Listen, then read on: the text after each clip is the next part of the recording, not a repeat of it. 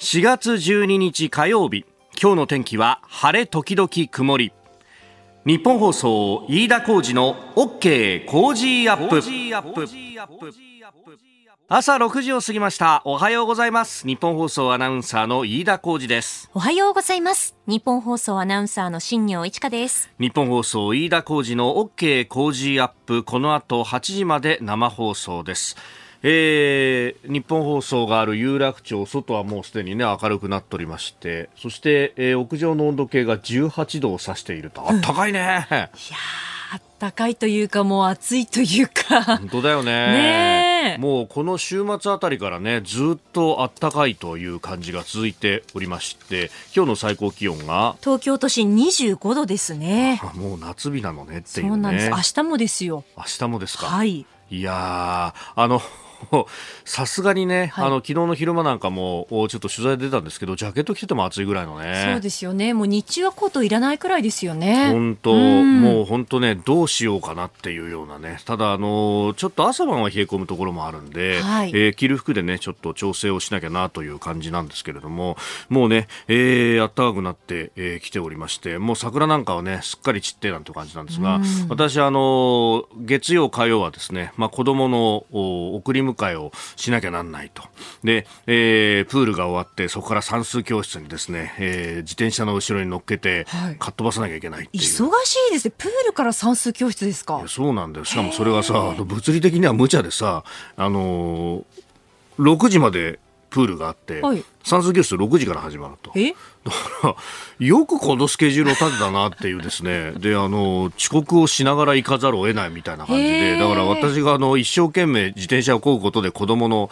勉強の時間が長くなるっていうですね、無理ゲーを毎日、毎日やってまして、まあそうするともう一目散に自転車漕いでいかなきゃなんないんだけど、あの、そしたら、昨日はですね、えー、結構濃い色のピンク色が目に飛び込んできて、何かと思ったら、八重桜だね、もうこのシーズンは。そうですね。えー、ソメイヨシノはもう終わってますけれども、だからね、あの、八重桜で桜祭りをやるなんていうところもね、えー、やったりなんかして、えー、綺麗だね、なんて言っていたらですね、後ろで子供がプールで疲れたのか寝てるっていう。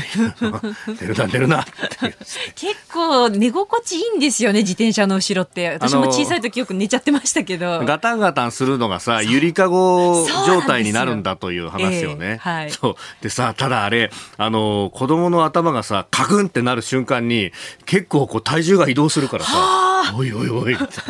ドキッとしますね。そうそうそうそうそう。まあでも季節は確実に移ろっているなと、えー、いう感じもございます。えー、この後8時前生放送 OK 工事アップ。まああの皆さんからもねご意見等々お待ちしております。COZY 工事アットマーク 1242.com まああの周りでねどんな変化があったかなと、新年度。もう12日、まあそろそろ2週間になるところですから、まあそろそろ、こうね、えー、慣れてきたかなというような感じもあるかと思いますが、そんなね、お話もお待ちしております。あなたの声を届けますリスナーズオピニオン、えー、この OK 工事アップはリスナーのあなたコメンテーター私田新業アナウンサー番組スタッフみんなで作り上げるニュース番組です、えー、メールやツイッターでぜひご参加いただければと思います、えー、周りのね、えー、季節の模様なんかもツイッターで写真付きで上げてらっしゃる方もいらっしゃいますね、えー、サバミソさん男子の桜はまだ残ってましたっていうね。おお結構綺麗な桜の写真を上げてくださいました。ありがとうございま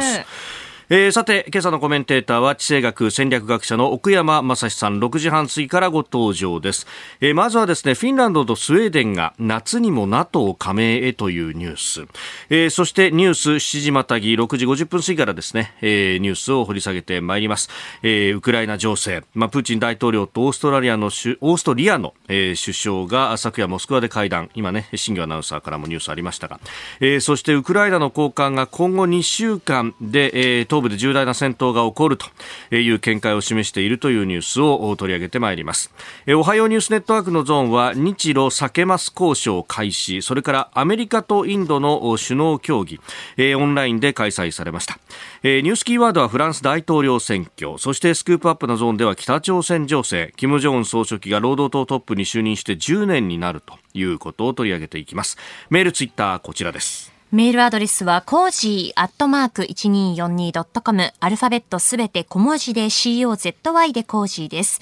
Cozy アットマーク 1242.com。ファックスは0570-021242。ツイッターはハッシュタグ Cozy1242。ハッシュタグ Cozy1242です。おはがきでもお待ちしています。郵便番号100-8439。日本放送飯田コージの OK コージーアップオピニオンの係まで。今週は健康マヨネーズのドレッシング、マヨネーズ、ソースの3本セットを毎日5人の方にプレゼントします。番組のホームページにプレゼントの応募フォームがあります。こちらに住所やお名前、電話番号を登録してご応募ください。ここが気になるのコーナーです。スタジオ朝刊各紙入ってまいりました。まあ昨日が朝刊の休刊日であったということで、えー、週末のニュースも含めてということになっております。まあ各紙一面トップはウクライナ情勢について、まあ特にキーウのその周辺というところが、うん、ロシア軍が完全に撤退したということで、えー、記者が入れるようになったと。まあ日本のメディアの記者の方々も中に入っているポルタージュを書くというようなことをやっているところもあります。朝日新聞一面トップ囲まれ閉ざされ連日空爆ウクライナ北部、えー、住宅やスタジアムも標的になったと。いう北部のですねもうベラルーシとの国境にかなり近いチェルニヒウというところに、えー、記者の方が、えー、国末記者が入ってと、まあ、この方はこのハルキウだとか、もう開戦の直前も行ってレポルタージュを書いていたという、えー、人でもありまして、非常にこう読ませる記事を。週末もね、あの日曜日版だったかな、えー、書いてえいらっしゃいました。えー、それから毎日新聞は、ウクライナ高官の発言、今後2週間重大な戦い、東部にロシア攻勢と、まあ、同じような形でですね、えー、産経新聞も東部激戦死者数万人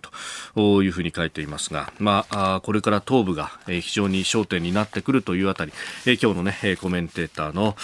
奥山正史さんとまた深めていこうと思っております。で、読売新聞は一方で、ロシア軍が指揮系統強化ということで、えー、ボドルニコフ上級大将という南の南部の軍管区のトップを今回の総司令官に改めて任命をしたということですが、まあ、この人がチェチェンにも関わっていた、あるいは、え、中部、中東シリアでは無差別攻撃を指揮した将官でもあるるということで、えー、どうなっていくのかというのが懸念をされているところであります。で、気になるニュースといいますか、まあ、あ昨日ですね、えー、日銀の桜リポートというものが出ました。まあ、あのー日本各地にあります日銀の支店が、えー、景況感を出してくるというもので、まあ、その数字というかね、えーまあ、改善がしているのかどうなのかというのを表すと、まあ、3か月に一度このリポートが出てくるんですけれども前回の1月と比べてこの3月は、まあえー、全ての中確か、えー、四国を除いて、まあ、ほほぼ全ての、ねえー、地域で、えー、下向きに矢印が出ているということになってきております。まあ、あの1月の調査というものはその前の3か月の、まあ、情勢を判断するというところになりますから、まあ、そうするとですね、まあ、前回は、うん、10月から12月期、まあ、コロナの第5波が収まって、えー、そして、えー、消費が伸びてきているという最中だった。で、一方で今回は1月から3月の、えー、数字というものが元になって、えー、その判断が出てくるということで、えー、中国地方を除いては8地域で下げということになっています。えー、各地下押しの圧力が強いだとか、持ち直しの動き一服だとか、えー、というね、あまりよろしくない表現が出ておりますが、まあ、それはその、その通りというか、えー、そのはずで、えー、国内の需要が全く冷え込んだままになっていると。で、その上、えー、海外からやってくる品物は円安と、さらには資源高であるとか、まあ、様々な要因で、えー、コストプッシュ型の高値というもので。うん、まあ、そうなると当然ながら、あ懐に残るお金というものが減ってしまう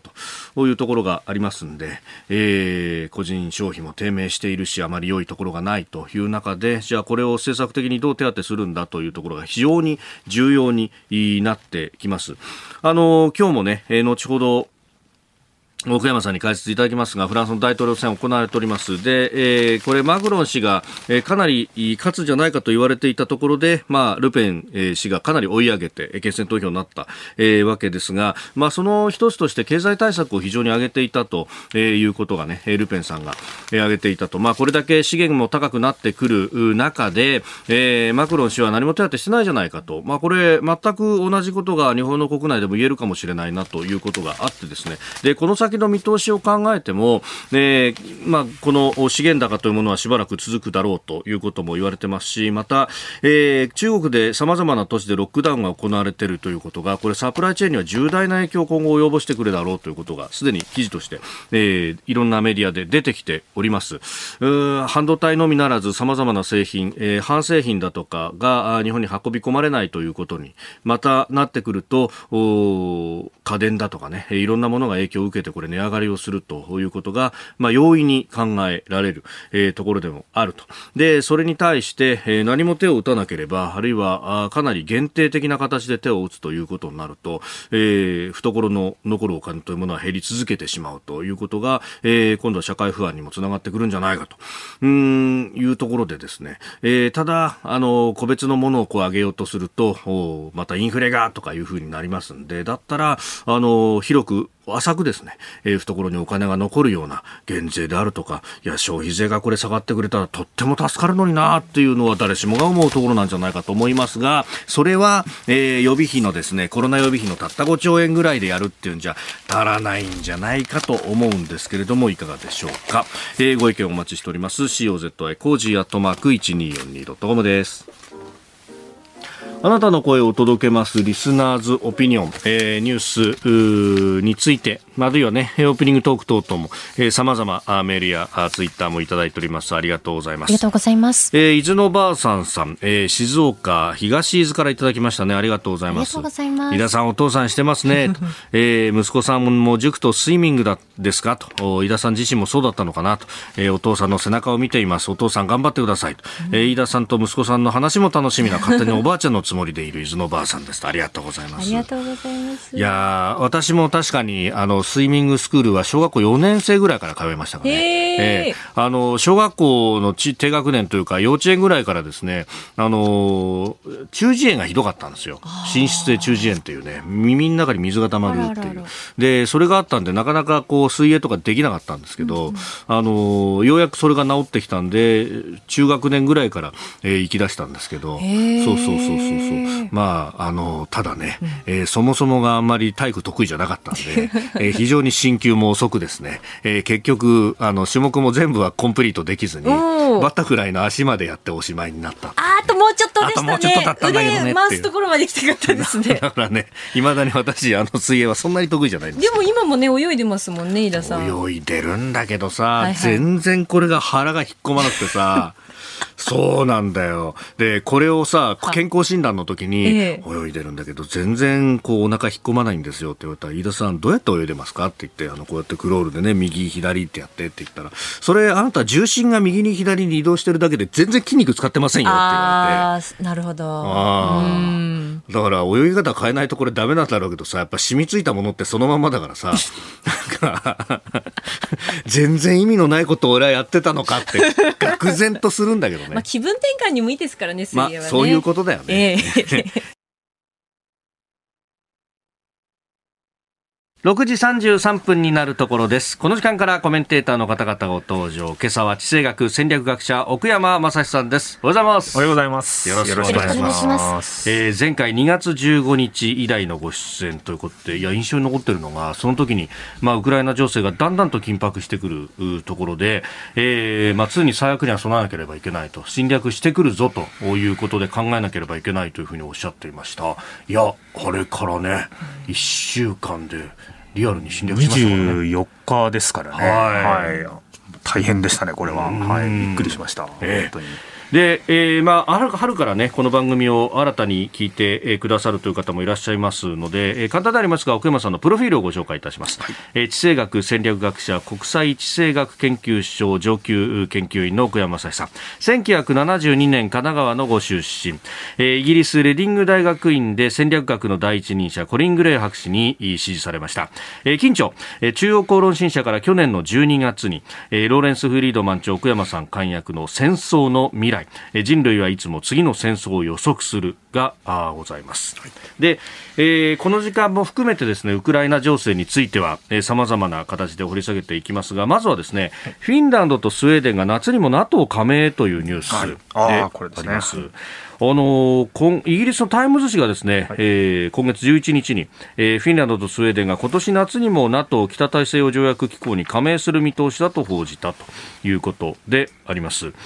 これね、フィンランド、スウェーデン、入ってはいなかったんですね、今まではね。ですね、はい、あのなくても、彼らは、はい、まあ、一応、中立という形で、まあ、やっぱりロシア側におもねってたわけではないんですけど、やっぱ気を使って、あんまりそちら側、西側の方に向かないようにということでやってたんですが、はい、まあ、実際、あのまあ、なんですか、徴兵制とかもありますし、かなり国防費もやっぱり相当昔から高く使っておりまして、はい、ロシアに対する警戒を怠ってなかったと、まあ、今回、NATO に入るということは、これ、あのすでにこのニュースの中にもありますけど、非常に大きなえー、戦略ミスをロシアが犯したというふうに、えー、これ、NATO の、まあ、複数のね、あの当局者の話として伝えたというふうにここにありますけど、はい、まさにあのこれが戦略で論でいうところのアクション・リアクションの部分の、うん、アクション・リアクション。はい、アクション・リアクションですね。うん、あの一つ、そのロシアが何かをしたことによって、それで何かこういろいろ悪影響というか、反発が起こるわけですよね。えその反発をおそらくこれ、プーチンさんがあまり見見えてなかったんじゃないかっていうのが、今回、非常に印象的です。というのはですね、今回こういうことをすれば、はい、あのまあ、あのプーチンさんの狙いとしてはですね、その NATO をの拡大、東方拡大を阻止するっていうのは、まあ、一つあったと思うんですけど、実際阻止しようとして軍事行動出てみたら、はい、ますます周りが固まってしまったという、はい、自分の当初の狙いではなく、はい、その逆の結果が出てしまって、例えばこの今まで NATO の方に入ってなかった、まあ、NATO ってまあ一つの軍事同盟で、えー、イギリス、カナダ、あのアメリカがまあ中心になってこうやってるものなんですけど、それがあの逆にその固めてしまって、そこに入るっていうメンバーを増やしてしまった。はい、仲間を仲間というか敵を増やしてしまったということですよね、うん、敵を増やすっていうのはこれ戦略的にいいことなのかどうかって考えると、はい、プーチンさん大間違いしてたということを言わざるを得ないんじゃないかということですよね。はい、一つあの僕がやっぱり一番驚いてるのがですね、はい、ドイツなんですよ。でドイツはあの直前までその、例えばノルドストリームっていうパイプラインありますけど、ほぼ完成してて、であと許可するだけっていうところまで来てるのに、やめる、いや、やめないよ、これは全然進行なんかまあないだろうし、まあ、やめないよみたいなことずっと言ってたんですけど、そね、でその前にあの、例えば、えっと、エストニアがですかね、はい、東ドイツの,、はい、あの榴弾砲の弾ですね、はい。はい、弾をこうあのウクライナに供給しようかななんて言ったら、それもやめてくれって言ってたのに、いざ2月24日に侵攻が始まると、はい、いや、もう対空対空ミサイルですよ、えー、対戦車ミサイル、バンバン上げますみたいなこと、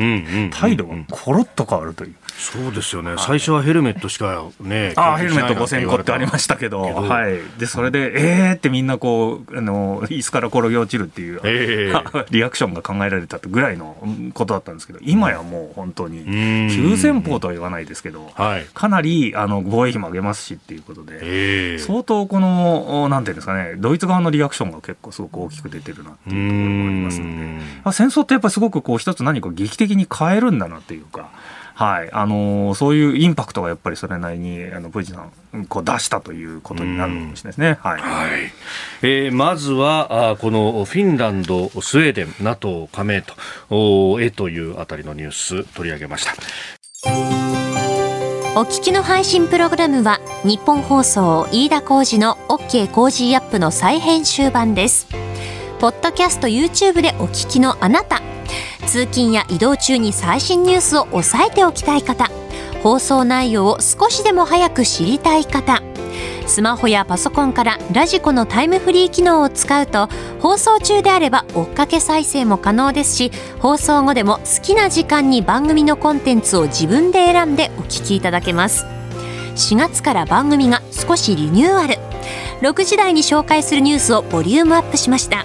ニュース全開でお送りします。そして7時台の後半にはエンタメスポーツのコーナー。こちらもさらに充実したラインナップでお届けします。日本放送のエリア内でお聞きの皆さんラジコラジコのタイムフリーでチェックしてください。ツイッターでは最新情報を発信中。ぜひフォローして番組にご参加ください。あなたと一緒にニュースを考える飯田浩二の OK 工事アップ、えー、この時間7時をまたいでがっつりとニュースを掘り下げてまいります、えー、今朝は地政学戦略学者奥山正史さんです。改めましてよろしくお願いします。よろしくお願いします。えー、ではまず株と為替の動きをお伝えしておきましょう、えー、11日のニューヨーク株式市場ダウ平均株価ですが先週末と比べ413ドル4セント安い3万4308ドル8セントで取引を終えておりますまたハイテク銘柄中心のナスダック総合指数は299.04ポイント下がって1万3411.96でした。一方円相場ですが1ドル125円40銭付近で取引されております。円安にちょっと触れてきているというのとそしてニューヨーク株式市場は下がってきていると。まあ、今後のね、えー、FRB の引き締めがかなりあるんじゃないかということも予想されているようですが、ね、この流れっていうのは、岡山さん、そうそう変わりようない感じですかね。ねやっぱり結構、その世界が動いてるという実感が本当に、まあ、ウクライナだけじゃなくて、コロナもまだ残ってますので、はい、なかなか厳しい状況が続くんじゃないかと思ってます。はい、さあ、そんな中で、ウクライナ情勢、こちらのニュースです。ロシアのプーチン大統領とオーストリアの首相がモスクワで会談。日本時間の昨夜モスクワでロシアのプーチン大統領とオーストリアのネハンマー首相の会談が行われました。ロイター通信によりますとネハンマー首相は声明で停戦や人道状況改善の糸口を探ろうとしたが友好的な会談ではなかったと表明しました。ロシアのウクライナ侵略後 EU ヨーロッパ連合の加盟国の首脳がプーチン大統領と会談したのは初めてのことですえー、戦争犯罪に関わった者は責任を問われなければならないとネハンマー氏はプーチン氏に伝えたということのようです。はいだいぶ強くで出ましたね。はい。あのー、まあこ、これ、昨日でしたっけ？はい。えー、ジョンソン、ボリス・ジョンソンですね。はい。はい。あの、髪型がちょっと特殊な 方です。いつもボサボサで。はい。イギリスの、はい、えー、ボリス・ジョンソン首相なんですけど、はい、えー、彼が訪れたというところがですね、非常にあの、フォーカスされまして。ウクライナを訪れはい、ウクライナの、はい、キーウを首都訪れまして、うん、はい、え市民と交流みたいな形で、えー、街角に立つ男の人と一緒に握手したりとかですね。はい。あのーあの結構英語で、まあ、あの首相と一緒にゼレンスキー大統領と一緒にですね、えー、あのまあ、会話を英語でなんかこうしてるところとか出てきて、はい、で彼自身はボリス・ジョンソン自身はですね、うん、まあ、あの防弾チョッキなども着ずに、普通にスーツにこう入ってってですね、街を歩くっていう。まあ、あの、非常に、まあ、ある意味、これ一つのホワイトプロパガンダというのかもしれませんが、あの、うまくその辺、そういう、なんていうんですかね、アピール、メッセージとして、えー、イギリスと、えー、まあ、NATO の一角であるイギリスとウクライナは共にあるぞということを見せつけたということですね。非常にあの戦略的なメッセージをこう出してたという印象が強いですね。で今やはり、この現在、やっぱりこう、ゼレンスキーさん、ええ、この方、やっぱりね、あの西側ではヒーローになってるということを少しちょっと挙げたいと思います。あの、はい、まあいまあいろんな方がちょっと言ってるんですけど、例えばあのチャーリー・チャップリンから、はい、チャーチルになったと。いうふうに言う人が多くてですね、あのそういうところで逆にそのチャーチルになった、はい、えー、人に会いに行きたいというところがありますよね。で、ボリス・ジョンソンさん、それをやっぱうまく使ったというふうに思うんですよね。というのは、もう今、世界はチャーチルといえば、えー、ゼレンスキーと。ゼレンスキーだと。はい。で、そうですね、はい。ゼレンスキーさん、やっぱりこの本当、短期間においてですね、えー、最初は、えー、まあ、コミックっていう、まさにその、えー、喜劇俳優から、はい。えー、いきなりもう戦うぞということで、ナショナルヒーロー、まあ、国家の英雄になり、えー、それがインターナショナルヒーロー、国際的なヒーローという、この3段階を得て、一気にこの、あの、名を馳せることになったんですけど、はい、ボリス・ジョンソンさんは、実はですね、うん、まあ、首相になる前ですね、もちろん政治家やってたんですけど、はい、そもそもはですね、保守系の新聞の記者上がりの人なんですよ。ジャーナリストから上がってるという人なんですね。はい、でこれ、日本でも実は本が出てるんですけど、彼が書いた、えー、チャーチルファクターという本があって、チャーチルを絶賛してる本をボリス・ジョンソン自身が書いてるんですね。えということは、これ、はい、チャーチルさん、やっぱり、あの、チャーチルじゃない、あの、ボリス・ジョンソンは、チャーチルになりたいという意識がものすごく強くて、今、まさに危機の時代で自分がこうなってる。で、そこに、同じように、もうチャーチルになってる、国際的に、ゼレンスキーさんいる。ここは会いに行かなきゃいけないと。いうことだというのは一つ、これ見てる、取れると思うんですよね。はい。むしろ今、ゼレンスキーさんの方が、立場が上っていう、助けてもらわなきゃいけない立場なんですけど、あの、役者としてはこう上、政治家としての役者は上になっちゃってるっていう、ちょっと逆転現象が出てますよね。これ非常に面白いことになってるなということですけど。確かに、あの、ボリス・ジョンソン氏、ね、それこそコロナ禍で、はい、えー、首相官邸で、はい、あの大どんちゃん作業やっただろうみたいなスキャンダルで、パーティーゲートとか言われてましたね。ね、はい、夏までもこれ、危ういんじゃないかという話が一時期出てましたよね、ただこれでやっぱり、そういうアピールをしたということで、まあ、ちょっとこれ、人気も出てくるのかな、まあ、実際その、まだ不人気の部分はかなり根強い部分はイギリスではあるんですけど、ど。こういうパフォーマンスができるっていうのは、強みなんですよね、やっぱり政治家としては。はい、でこれ一方でね、あの、ロシアに対してこの絵がどう見えるかみたいなところで、はい、プーチンは街中に出て人々と話すなんて絶対できないっていうところで、そうですよね。なんかいろんなハレーションが起こるんじゃないかっていう指摘もありますね。そうですね。あの、リアクションとしてやっぱりそういう、それと比べてプーチンはどうだと、はい、いうことがやっぱり見える。で、それが逆にそのオープンで、えまあ自由だというところを見せつける西側のいいパフォーマンスっていうことですよね。で、まあ背景にはちょっともうボロボロになったキエフの街があり、はい、えー、それをなんかこう映して、でもそこで明るく笑顔で握手をして、でみんなと話す。こういうのってやっぱりね、戦争してる時、まあ、チャーチルもそういうことをよくやったんですけど、わざわざその地下鉄に行ってね、あの地下鉄で、はい、はい、あのみんな避難してるところに握手しに行くとか、えー、そういうことをやってる。なんかやっぱりそう相当そういうパフォーマンス面での政治家のその前に出てきて、引っ張らなきゃいけないっていうところを相当意識して自分もやってるんだなっていうのは、ボリス・ジョンソンから見えてきますね。はい。でまた今回、それを、まあ、イギリス側もそうですし、ウクライナ側もそうですし、はい、これ、かなりいろんなカメラ使って、いろんな角度から撮って、はい。はい、それをうまく編集して、出してますよね。ですよね。だから、見る人が見ると、これやっぱり、あのあそこの、例えば店の前に立ってた、うん、えー、あの男性いましたけど、で握手したあのボリス・ジョンソン、あやあれ、やっぱあそこに立ってるってことは、ややっぱりその、一応一つの演技としてやってるんだよねっていうのは、うん、見る人が見ると分かっちゃうということですよね。でもそれやっぱりあえて使うっていうのが、はい、国際政治における影響力を出す意味で非常に成功したのかなというふうに思っております。はい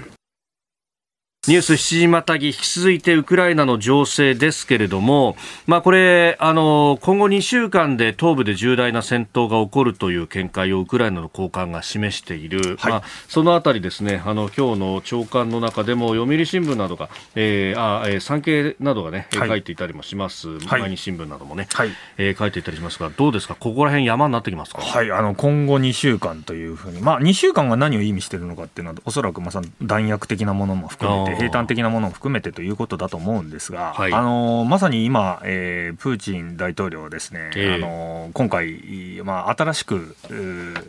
軍事軍の司令官を、はい、まあ昨日やっぱりあの指名したりとかしてですね、ね。転戦というわけじゃないんですけど、はい、戦略仕切り直しですね、はい、キーウの首都攻防戦はちょっともう無理だということになりまして、でそれをあの南部と東部の方にまあ比重を置くという形でこうわあのこう変えてきたんですけ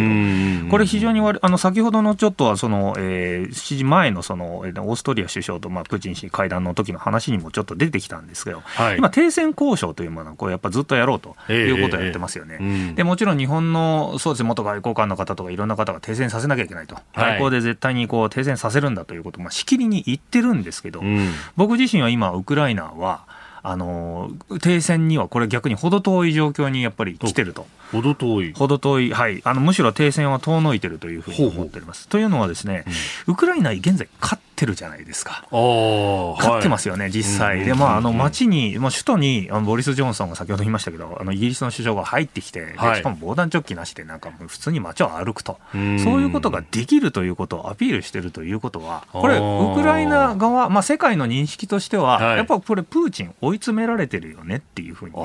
そうか、あの絵は撃てるもんなら撃ってみなそういうことですよね。はい。ミサイルの、まあ、脅威がとか言われてましたけど、実際そういうことなくて、まあ、分かってて、やっぱりボリリストにもやっぱ入ってるってことになると、これ実はロシアが負けて守りに入ってるっていうことになるんですよ。負けて守りに入ってる人がですよ。はい、まあこれ、ギャンブルする人とかだったらわかると思うんですけど、今何万円負けてるってなったら、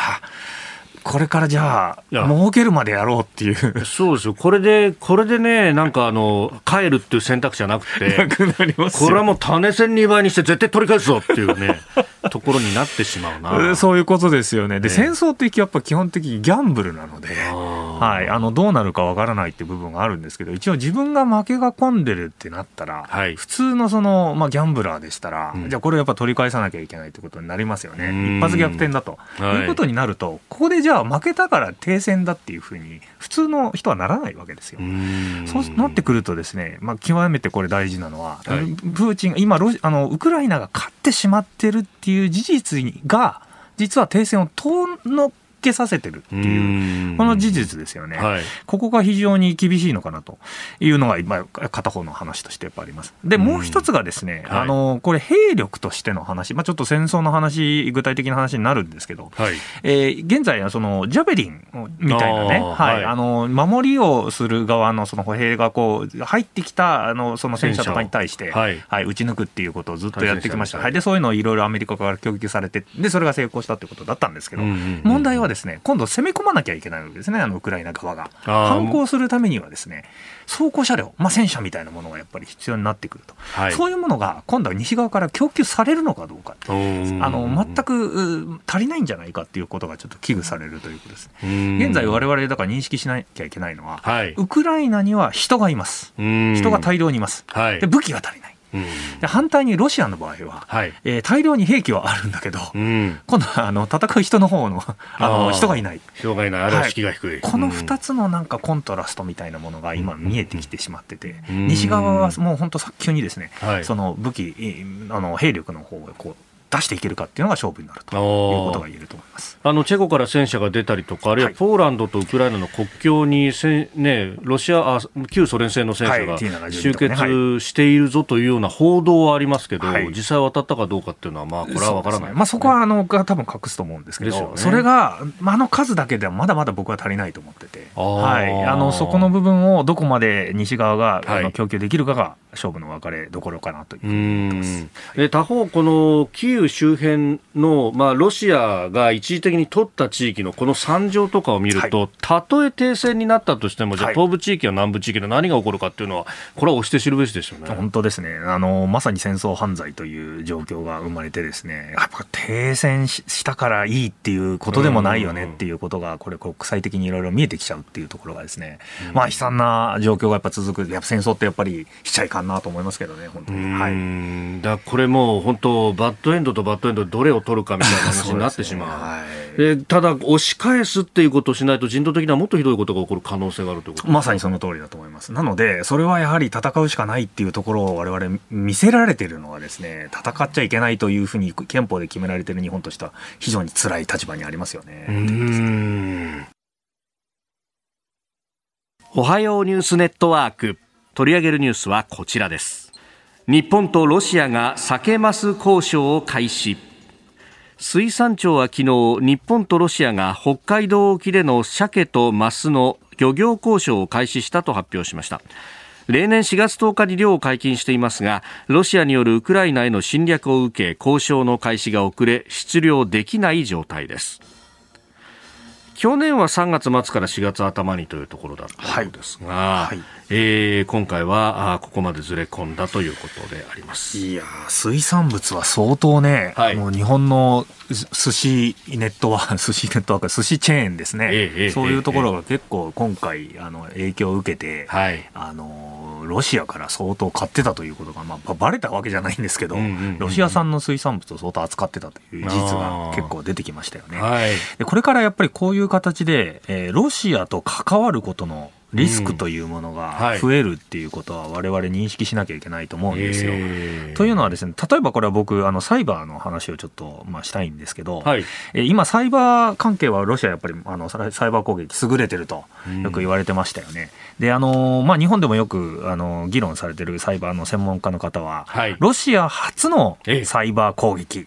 情報工作みたいなものがまあ危険だっていうことをまあ論じてる方いらっしゃるんですよ。これはロシア自身がまあ戦争やられてるんで、まあ、その仕返しとしてやってるんだということですよね。ただ我々ちょっとこう気をつけなきゃいけないのはですね、はい、ロシアに対してそのハッカー、まあ、世界的なハッカー、まあ、例えばアノニマスっていうあの有名なね、はい、あのアラブの春とかに関与してる、はい、あのハッカー集団がありまして、ハッカビストって言ったりとかしてですね、はい、社会活動みたいなものをなんかハッキングによってやるんだということをやる集団がいるんですけど、彼ら今回ロシアに対して公然と戦うって言ってるじゃないですか。そうですね、俺たちはロシアが敵だということで、うん、まあ、ロシアの国営放送の中に、あえてそういうあのハッキングしてですね、うん、中にあのロシアの戦争反対みたいなメッセージを入れるとか、はい。まあ、いろいろ活動をやってて、その問題になってるんですけど、うん、今回はあの僕、これ、やっぱ気になるのはですね、彼らがですね、なんと、ロシアと取引してる企業も攻撃するって言ってるんですよ。うん、これ日本、あの、まあ、あの、いろんな、まあ、特にあの、資源関係の方で、はい、まさにこの酒マスなんかもそうなんですけど、えー、あの漁業でも、まだ、まだロシアと取引あの、まあ、取引やめるって言ってるとこって、実は意外に少ないというわけじゃないんですけど、うんはい、やっぱりあのビジネス上としてやっぱやらなきゃいけないと思っている人たちいますよね。えー、そうすると、同じ、まあ、アノニマスと同じ我々一応こう気持ちとしてはですよ、ロシアをこうなんとか懲らしめてやりたいっていうのはもちろんありますけど、同じロシアに対抗してる味方なのに、はい、まあ、フレンドリーファイヤーというわけじゃないんですけど、同士討ちですかね、味方からあの攻撃を受けてしまうっていう危険がこう出てくるっていうのが、ちょっと怖いなということですよね。つまり、ロシアと我々が取引してるからこそ、ロシアを敵視するハッカーたちに、後ろから、あの撃たれるという。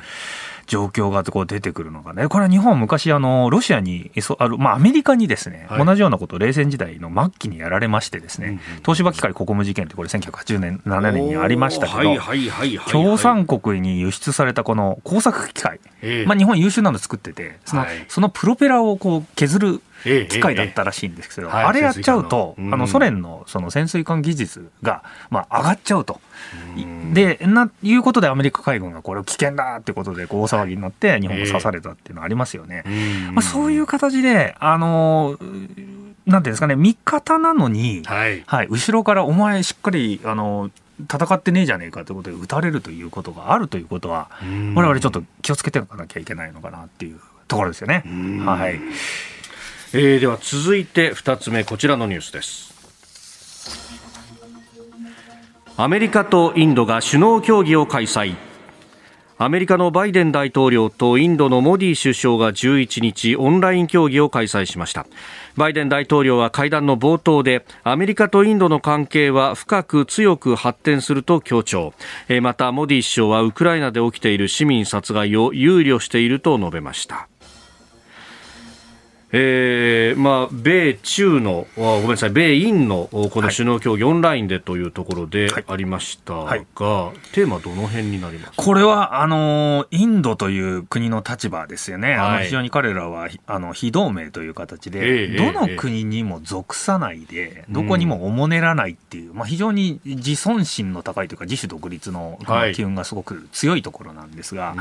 彼らの中で、じゃあ、どのように今回のウクライナ、ロシアによるウクライナ侵攻が見えてるかというと、うん、これ一つね、あの、3月2日に、はい、シャシ・タルールという、まあ、国連の今ね、候補のナンバー2やってる方ですね。はい、この方、あの、すごいイケメンでですね、元作家の方なんですけど、あのこの方がツイッターで大絶賛されてたツイートを一つしてたんですよ。はい、ちょっとそれをご紹介したいと思います。うんうん、彼はこういうことを言ってます。え、欧州大陸ですね、ヨーロッパ大陸ですね、2つの世界大戦、え無数の内戦、ホロコースト、そして冷戦、コールドウォーですね。冷戦を生み出したと。うん、彼らはいつになったら欧州では殺戮が当たり前で、平和が例外だったという事実に気づくのかっていうふうに言ってるんですよ。要するに彼らにとってはこれ今あのウクライナを助けようとかこう言ってるけど、はい、実はそれはヨーロッパの中で、うん、えー、まあ偽善的なことやってあの内戦じゃないかと彼らの。それに我々外の人間は関与すべきじゃないよねっていうような非常に冷めた立場の、うん、えー、意見を言ってるんですよね。はい、でそれがあのちあの、まあ、中東とかアフリカのように、やっぱ、あの欧州から植民地主義を、まあ、植民地ですかね、はい、あの受けてきた人間としてはですね、はい、そんなのもうあのあいつらのやってることだけじゃないかっていう意識が非常に根強いんですよ。我々今、日本のあのニュース報道やっぱ見てるとですね、もちろんウクライナ助けなきゃいけないっていうのは僕はもう当然だと思うんですけど、一方で中東とかアフリカとかはこういうふうに冷めた目で見てるっていうところは意識しなきゃいけない。欧米社会がやっぱ偽善だっていうところをですね、すごくこう強く彼らが思ってるっていうところはですね、あの、むしろ彼らが日本に対してもそういう態度を取れよっていうふうには働きかけはしてこないですよ。働きかけはしてこないですけど、実はその有色人種、我々虐げられてきた人間として同じような立場を取らなきゃいけないよねっぽいことはですね、はい、だから匂わせてくるようなところあるのかなっていうのをいつもやっぱり常にこうアフリカとかその中東のところ関与していくとやっぱり見えてくるところがあるんですよね。はい、ヨーロッパはこんなこと言ってるけどさ日本だったらわかるよなっていう感じの、はい、部分はあると思います。でそういうところを逆に日本側もこうまあ完全に同調するわけじゃなくて我々もやっぱ先進国なので、はい、あのそういうウクライナに対するロシアの蛮行はもちろんその教団しなきゃいけないんですけど一方で冷めた目で見てる人たちがいっぱいいるよっていう事実はですね忘れちゃいかんなと。でその代表がですね実はこのインドの、まさにモディさんがこういうロシアといまだにえのこう取引をしても仕方ないよねというか、むしろその石油とかですね、あのまあ輸入するっていうのももちろんあるんですけど実際見てみると、えー、石油を輸入してるその額全体量みたいなものが全然少なかったりするんですよ。たった、えーと、インドのですねああの欧米とかがまあこうヨーロッパが輸入してる、はい、あの原油とか石油とかの、えー、量のたった1日分ぐらいしか我々は輸入してないぞっていうところ、はい、データを使って結構検証してるインド人とかも結構いましてねインドの指揮者が。ロシアからヨーロッパに行く、ってるも。のをもう何分の1だよということを言っててそれで我々をこう教団するのかっていうところで、あのヨーロッパはインドに対して偽善を働いてるんだというところをですね言ってるこういうですね、うん、彼らの冷めた目っていうものをですね我々忘れちゃいけないなとはちょっと思いますね。なるほど、はい、まあインドっていう国はそもそもロシアから結構兵器入れてるんですよ、ね、あそうです。はいもちろん。あの非常にその武器面でのあの供給はもう相当されてまして。一応一時期フランス側にやっぱりした方がいいよね西側だからっていうふうにあったんですけどやっぱり安くて、はい、あのいい人質もまあまあいいということで、まあ、ずっと、えー、続けてるということですよね。はい。まあ、今回その、まあ、ロシアの、まあ、今回の蛮行に対しての非難決議に関しては国連総会でも、はい、まあ、140か国を超える国々が賛成をしましたが、はい、他方、はい、この間あの人権理事会からロシアの資格を停止するというのがありました、ね、ここは賛成の数が相当少なくなりましたね、減ってましたねカ国ちょっとだったはい。あの最最初のあの即時って言ったら141だったんですけど、今回93に減ってるっていうことですよね、やっぱりその辺のこういう温度差というか、はい、人権に関してはですね、うん、あの欧米が逆に俺たちに指図するなっていう気持ちがやっぱり彼らの中で多くて、うん、でやっぱりそうするとかあの君たち差別してる割には人権とか言うじゃないかっていうことでこう偽善じゃないかっていうふうに言われてしまうの。はこれ歴史的なね事情とかもいろいろあるんですけど、あの仕方ない部分はあるのかなっていうのは僕はちょっと思っちゃいますね。なるほど、はい、まあそこへ行くとその人種差別はやめましょうねっていうのを世界に対して一番最初に提起したのは実は我が日本そうなんですよね。ね G7 の中でやっぱり有色人種で入ってるっていうのはいまだに日本ということになるのでその辺のバランス逆にその中東、はい、アフリカの方から期待されてるっていう部分は日本に対して役割としてねあの我々の声を代弁してくれっていうのは一つあるんじゃないかなっていう思いますこれ常任理事国が蛮行した国連改革も叫ばれている、はい、これ日本の役割っていうものは相当求められますよねなんですが残念ながら日本自身には政治力が少ないというかそこでいつも頓挫してしまうという悲しい現実はありますよねもっと日本がこう前に出てってでやろうぜっていうことを言える全体的なあの国民性みたいなのがあればですねだいぶ変わってるなとは思うんですけどなかなかそれがあの見えてこないので厳しいなということですね。ここで番組からのお知らせです。来週4月18日月曜日からの工事は特別企画です。経済から外交安全保障までどうなる日本工事ワールドウォッチ。さまざまな値上がりなどの影響が家計や企業を直撃さらにはウクライナ北朝鮮情勢予断許さず外交安保の重要性に注目が高まるであろうこの時期、えー、工事では日本のみならず世界の情勢に各界のエキスパートと着目してまいります、えー、まずゲストですが、えー、高市早苗自由民主党政務調査会長とそして、えー、河野太郎自由民主党広報本部長登場です、はい、でコメンテーターの方々18日月曜日がジャーナリスト須田慎一郎さん19日火曜日外交評論家内閣官房参与三宅邦彦さん。20日水曜日作家で自由民主党参議院議員の青山茂春さん。21日木曜日明治大学教授で経済学者の飯田康之さん。22日金曜日は青山学院大学客員教授でジャーナリストの峰村健二さん登場です。はい、さらに6時40分過ぎの黒木ひとみさんの朝ナビにはゲストとしてこの方。宮本和智です。はい、元巨人、ショーアップナイター解説者の宮本和智さんが毎日登場です。はい、えーそしてプレゼントは皆様のリクエストにお答えしてイーチコ下町のハイボールゴールデンブレンド、えー合計50人の方に1人1ケース当たるということでありますぜひ乾杯しましょうはい。来週4月18日、月曜日からの日本放送飯田浩二の OK 工事アップお聞きの皆さんのお力添えをよろしくお願いします。続いて教えてニュースキーワードです。フランス大統領選挙。今月10日に実施されたフランス大統領選挙1回目投票は即日開票の結果現職で中道のマクロン大統領が投票率得票率で首位、えー極右国民連合のルペン党首が2位となりました。えー今回の投票では5割以上得票した候補がおらず両氏が今月24日決選投票を行うということになっております。えー3位がメランション氏、まあ、この方は極左と言われておりますが22%ということで、まあ、かなり迫っております。そうですよね、僕はあのちょっと1か月ぐらい前の時点で、はい。まあ、侵攻が始まりました、2月24日に、あの直後の時点を見て、あこれ、マクロン圧勝だなと思って、そういうコラムも僕、ちょっと書いたんですけど、はい。でその後すぐに、あのーこのえっとルペルペンさんですね、ルペンさんが追い上げてきたというのは、ちょっとびっくりしております。うん。あのまずその、なぜい一時期、マクロン圧勝と見られてたのかというと、もうこれははい。もう話は単純で、うん。えーマクロン自身がですね非常にあの強く、粘り強く、うん。毎晩あの、あえープーチン大統領からか。電話がかかってきましてですーね。5時間、6時間とか、はい、普通に喋ってたらしくてですね、まあ、あの、ほら、あの、まあ、これ言い方ちょっとあれですけど、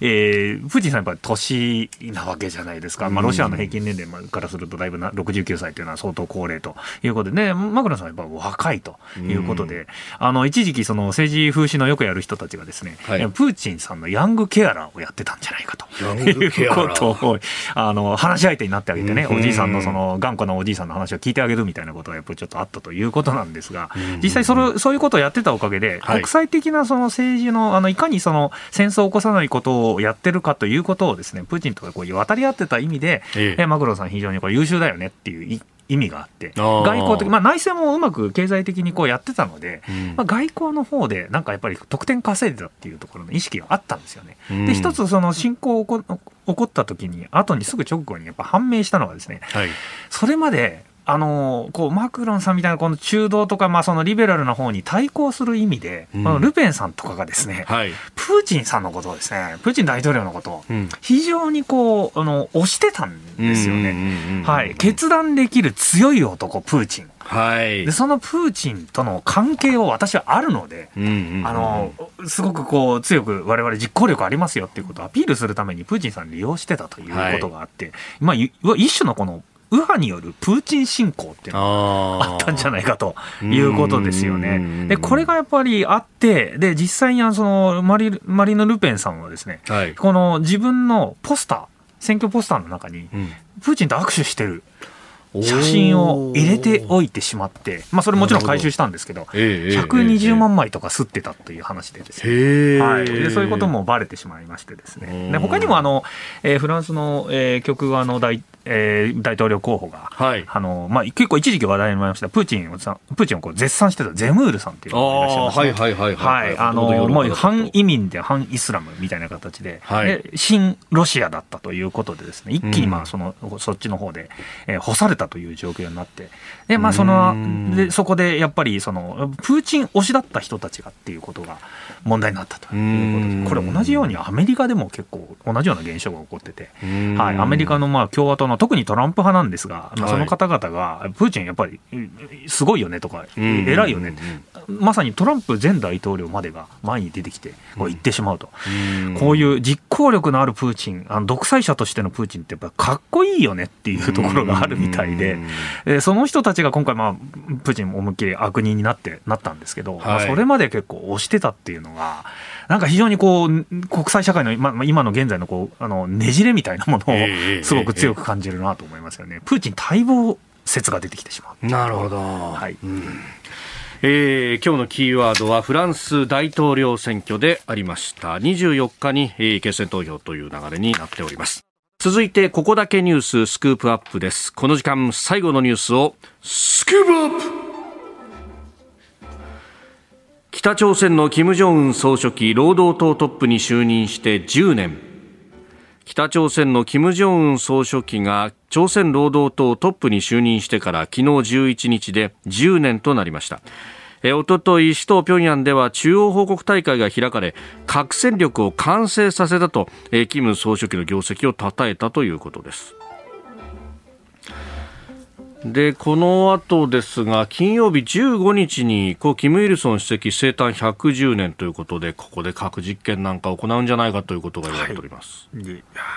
困ったものですね、本当に。当に。まああのまあ、ちょっとその、まあ、価値判断はちょっと置いといて、ですね、はい、あの北朝鮮のこのキム・ジョンウン、あの若い時に30代前半でつでしたが、就任しまして10年やってるということなんですけど、まあ、この30代の若者が、ああいう国を独裁で、まあ、10年間持たすっていうのは、やっぱ相当、その胆力というか、あの、政治家としてっていうわけではないと思うんですが、一つ、そういう国家の指導者としての力量は意外にあったんだなっていうところは、ちょっとわれわれは冷静に見なきゃいけない部分かなっていうのは、ちょっと一点あります。はい。で、それとともにですね、やはりこの、まあ、ミサイル開発に邁進してきてですね、はい、核兵力の開発もまあずっとしてきたということですよね。で、あのまあ、それに関してですね、まあ、これ今回の北朝鮮の話からちょっとまあずれる部分あるんですけど、北朝鮮のこの、今回のまあウクライナ戦争もですよ。はい。はい、うん、あのロシアがウクライナに侵攻しているこの戦争なんですけど、うん、こういう形でですね我々の目の前にこの戦後の平和だったはずの日本、はい安全保障環境というものが非常にこう問題であるというか、日本にとってこう不都合な真実を今、ものすごくこう突きつけてるなというのを僕、感じるんですよね。はい、まあ、一応僕、この3点、今ちょっと思うところがあるんですけど、はい、まず第一にですね、うん、あの戦争は、まあ、この北朝鮮とウクライナの、まあ、ことを見てて、起こりうるんだと。いうことをリアルに感じさせてくれたっていうのが一つの、あのまあ、功績とは言わないですけど、あのこの見てて、われわれがもうあの実感しなきゃいけなかったことなのかなと、実際にあの例えばですね、皆さん覚えてますかね、はい、2017年の、はい、はい、えー、時にですね、はい、あの8月ですか、8月29日ですね、うん、はい、あの J アラートが発令されたの覚えてますか、ね、今、ほとんどあの出てないですけど、はい、あの実際こう、撃って、でそれがあの北海道とかの東北の地方でこうガーッとなってですね、えそれがなんかこう日本国内でそれをうるさいとかいう意見もあったりとかしてるしたんですけど、はい、まああの今はならないですけど、まあ実際あの打ってあのこうあこれって本当あの起こりうるんだっていうことをやっぱ我々教えた。で今回ウクライナ戦争、えー、目の前で戦争が本当軍事侵攻も起こるということですね。はい、はい、ユーラシア大陸の方から脅威が来てしまうというこの怖さっていうのをちょっと味わったんだよなというのは、この北朝鮮とウクライナで思いますね。で2つ目ですね、はい。はい。えー、上の世代のですね、これ残念なんですけど、上の世代の今までその戦後平和をもう訴えてた人たちが、まあ、一種こう頼りにならないということが分かりました。はい、特にあの、まあ、元外交官の方とか、まあ、いっぱいあの優秀な方いらっしゃると思うんですけど、停戦合意だ、停戦合意だと、はい、いうことをずっと言ってましたよね。まあ、北朝鮮に対しても、このミサイル撃たないでくれとか、遺憾の意だとかずっと言ってもですね、はい、一向に止まらないと。で今回の、えー、ロシアと、まあ、ウクライナの戦争に関してもですね、いや日本が外交的に停戦をって、いや、それ有効性あるんですかと、現実的に有効な政策につながるのかっていうところをですね、疑わせるに十分なあのあ事案として北朝鮮とウクライナが出てきたっていうところですよね。はい、むしろツイッターとかで見てる、もうおそらくこれ若者だろうなという人たちの方がリアルにすごく考えてるなっていうのを、まあ、実感したという点があります。で第3がですね、はいこれは僕はあの、まあ、ちょっとショッキングな部分もあるんですけど、うん、戦争にはやっぱり戦わなきゃいけないあの戦争があるっていうことを教えてしまったというか、我々に。はい。はい。あの、勝手に、何も悪くない、例えばウクライナとかにですよ、えー、プーチンの思い込みで勝手に侵略されちゃうっていう事態が目の前で起こってるわ、えー、我々はあのまあ日本にあのまあ見ていれば、日本側からするとですね、はい、えー、何もしてないあの若い子は突然、まあ、拉致されるっていうところもあって、でなおかつミサイルも撃ってくるっていう、うこういうところで、なんか戦わなきゃいけないんじゃないか、まあ、戦争はもちろんあのダメだし、われわれ仕掛けちゃいけないけど、えー、あのウクライナみたいなあの戦わなきゃいけない場所って我々実はあるんじゃないかっていうことをですね、なんかこう実感してるのは非常に戦後平和我々平和平和だってずっとこう言ってきたものが覆されるような形で、目の前でこう勇敢に戦ってるゼレンスキーが、うえー、世界各国から称賛されてるっていうこの事態はどう捉えればいいのかっていうことをですね 我々考えなきゃいけない時期に来たんじゃないかということをこう、はい、思いますね、はい、目の前で犠牲が生まれてしまうということで、はい、まあもうだから喧嘩はやめてっていうふうに何でも止めてしまえっていうふうな議論が日本で起こりがちですけれども、はい。それをやったら次にまた同じことが起こってしまうじゃないかと、はい、これ、本当ね、あの、ある意味クリアカットな答えっていうものがない中で、ね。はい、こう何を模索していくかであるんですけど、そこでやっぱり上の世代の人たちっていうのは、はい、アメリカが悪いとか、ね、どっちも悪いとか、なんか、あの、そういう言葉で、はい、なんか乗り切ろうとしちゃうっていう今回の場合はもう完全に悪いのはプーチンなので、うん、はい、なので、これですね、もう本当にちょっと言いづらいんですけど、やっぱり戦争にも戦わなきゃいけない戦争ってあるんじゃないかって、もうすごくこう、突きつけられてるんですよね、えええ、日本に対して。でも、そのこう矛盾みたいなもんですよね、はい、これ、あの抑止力の論でもありますが、はい、あのある意味、非人道的なことをちらつかせることによって、相手からの非人道的な攻撃を抑止するっていう、はい、おこっちだって核兵器使うんだぞ、お前たちの人民が死ぬんだぞっていうことを言うことによって、お互い使わせない均衡を取るっていう。ここのなんというか、モラルの矛盾みたいなものっていうのは、合わせ飲まなきゃいけないわけですよね。ということですよね。はい。なので、その、まあ、ある意味、その、脅しっていうものが、はい、とか、その、あの、命をかけて戦うっていう姿勢みたいなのが、ちょっと我々見せなきゃいけない時があるんじゃないかっていうことを、こう我々こうメディアの報道とかでやっぱ目の前でこう見ちゃってるので、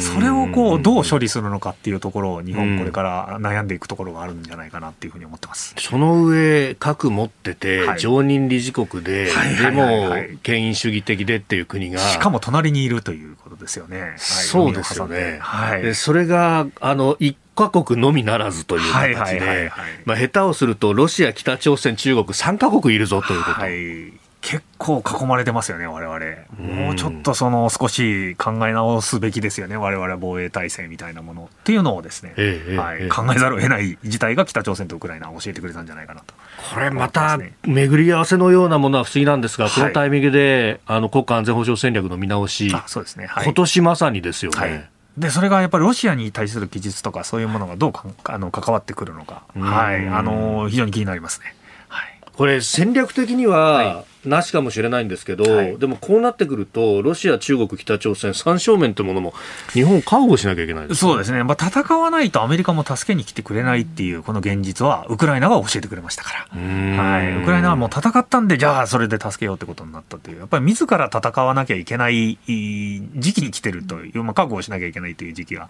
あんまりあの嬉しい嬉しい時代ではないんですけど、そこでわれわれ課題を突きつけられてますよね。はい、同盟があるからといって、それに頼頼りっきりじゃだめなんだよねはい、まあ、もうアフガニスタンがまさにそれで、はい、同盟があったにもかかわらず、はい、はい、アフガニスタン大統領自ら逃げてしまうという事態があって、まあ、国の中がボロボロになってる。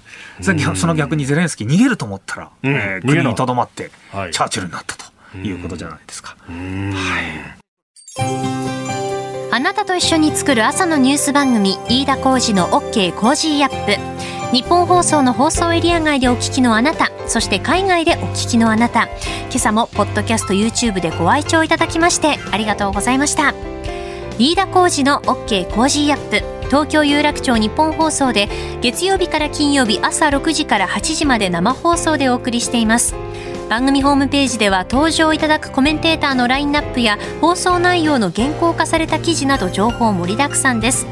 また公式ツイッターでは平日は毎日最新情報を配信中。ぜひチェックしてみてください。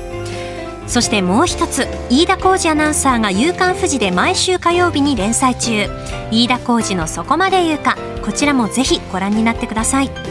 忙しい朝そして移動中ニュースを少し深く知りたい時。ぜひ AM、FM、ラジコはもちろん日本放送のポッドキャスト YouTube でお楽しみください。